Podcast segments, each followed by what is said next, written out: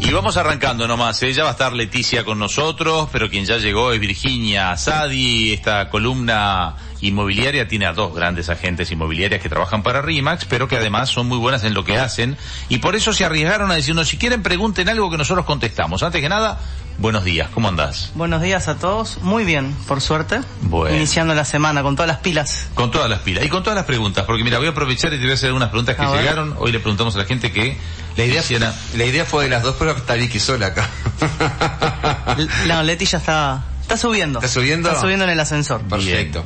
Eh, ¿Qué costo, me pregunta alguien acá, dice, ¿qué costo tiene una cotización para mi casa por parte de ellos? O sea, supongo que lo que está preguntando es una tasación. ¿Qué costo tiene una tasación? Bueno, en realidad nosotros no cobramos la tasación, lo que sí, eh, a ver, no es que no cobramos. Lo ideal sería reunirnos con el cliente, ¿no? Y si nos da eh, la propiedad, obviamente esa tasación no se cobra.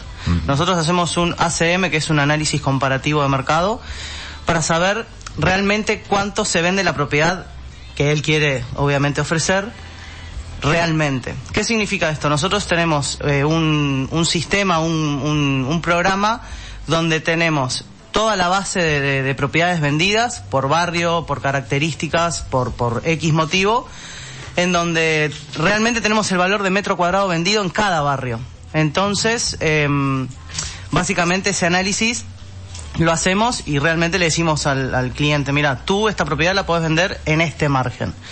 Quizás, obviamente, está el tema de, de que hay, cada propiedad tiene un valor sentimental y él quizás crea que su propiedad eh, cueste más vender, pero, pero en realidad lo que nosotros le decimos es lo que el mercado está dispuesto a pagar hoy por esa, por ese tipo de propiedad. O sea, nosotros eh, básicamente lo que, lo que le queremos transmitir al cliente es que si quiere vender la propiedad, nosotros hacemos ese análisis y le decimos al, al día de hoy al mercado qué está dispuesto a pagar por una propiedad como esa. Tengo otra pregunta acá. Este, ¿Hay que darles la propiedad en exclusiva? Bueno, sí. Ah, antes que nada, bienvenida Leti, que ya entró Hola, el equipo. ¿cómo andan? ¿Todo bien? Bueno, si no saludo me dicen que si no me dicen... No, pero porque hoy te habíamos dicho que estabas entrando. Ah, eh, ¿Cómo andan? ¿Todo bien? Bien, impecable. Bueno, tenés ya una pregunta hacia boca de jarro. Ah, sí, perfecto, justito. Mirá, lo que, lo que dicen las estadísticas es que el 90% de las propiedades que nosotros vendemos son en exclusiva. Entonces les recomendamos trabajar en exclusiva, no porque nos convenga a nosotros, en realidad les conviene al cliente trabajar en exclusiva por un tema de exposición, quedan los- en los portales posicionados mucho más arriba, se, se, este, se destacan más las propiedades eh, que las otras, si bien tenemos exposición en todos lados, obviamente se va a priorizar las que trabajamos en exclusiva porque sí o sí las vendemos nosotros.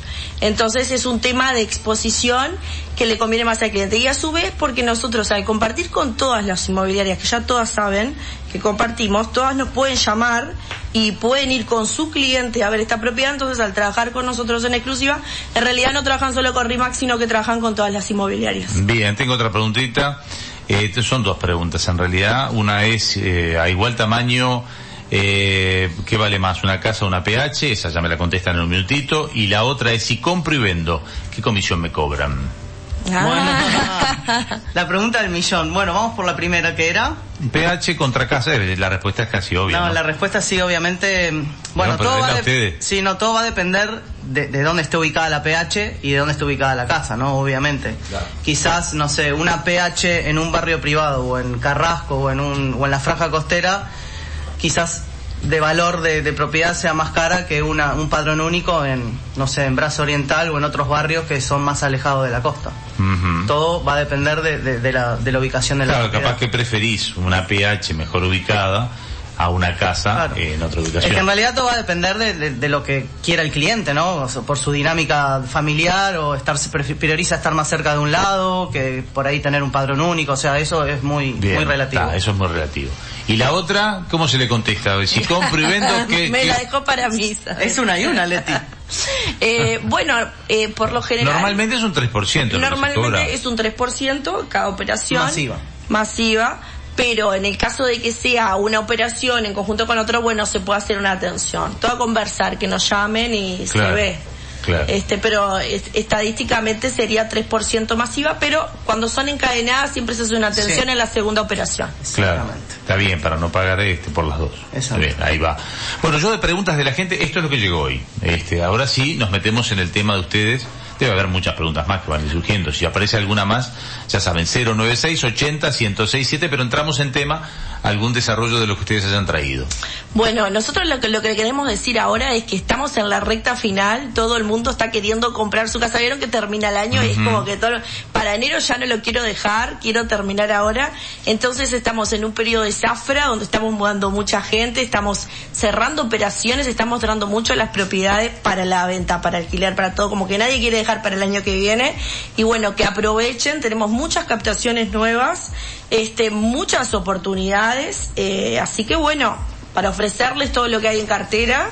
Y bueno, desarrollos nuevos también tenemos, así que no sé. Me decían que cuando uno se pone a buscar casas y, y empieza eh, y arranca diciembre, como que es más fácil conseguir un, un buen negocio en diciembre que de repente al principio del otro año, por ejemplo en marzo, abril o mayo.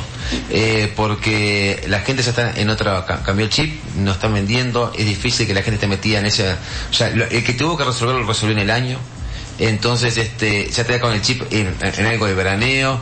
Entonces eh, nada la- como que la va por ese lado no la pregunta es es, es mejor negocio esperar un poquito y en diciembre buscar casa Bueno, eh, como todo en este negocio es relativo. Obviamente que eh, durante todo el año hay mucho movimiento, pero quizás, nada, el que piense en el 2024, empezar en una propiedad nueva y capaz que quiere venderla o comprarla en diciembre, como para que obviamente está el periodo de, de estudio de documentación que, que- que actúan los escribanos, y ya por ahí en febrero, marzo, que, que inicia el año escolar o se inicia el año, como quien dice, después de turismo empieza el año, ya, ya están en, mudados o ya están con la dinámica nueva de, de- de la, o sea, de, de la propiedad que compraron.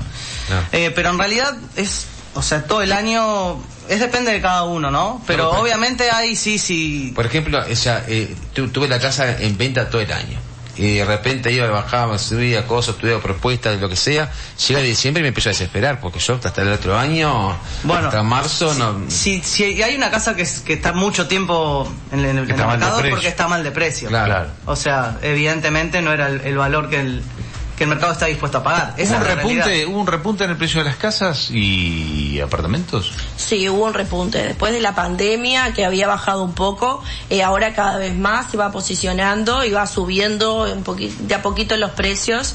Y este, y bueno, hay zonas más consolidadas que es más notorio el incremento de precios a otras que tienen un crecimiento pero un poquito más estable, ¿no? Más lento.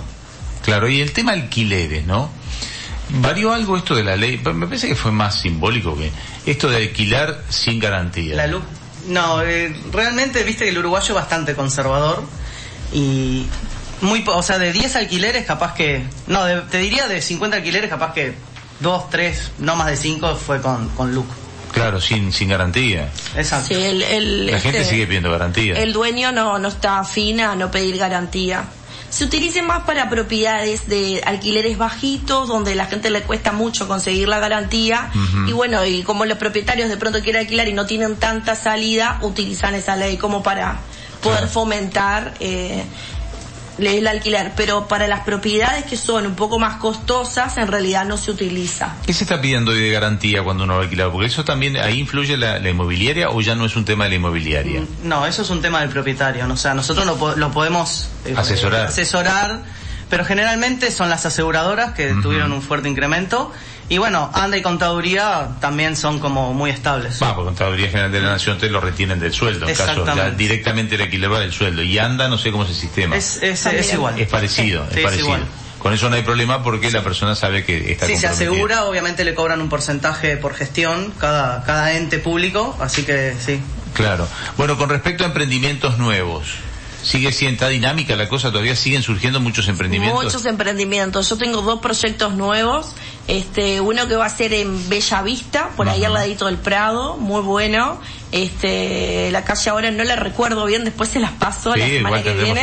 Y, y se viene otro en el Prado, o sea que nos vamos corriendo cada vez más de zona para todos lados. Ahí es momento de comprar en el pozo. Son Sí, emprendimientos momento para... sí, precios promocionales, ya la, la que viene vamos a traer toda la información porque esto es nuevito de esta semana que pasó, entonces estamos como armando toda la documentación para poder promocionarlo acá Perfecto. y ofrecerlo. Bien, bien, De bien. mientras les recomendamos los otros que ya hemos ofrecido en Cordón, en el centro, en Parque Miramar, eh, ¿dónde más? En la costa también. En la costa también.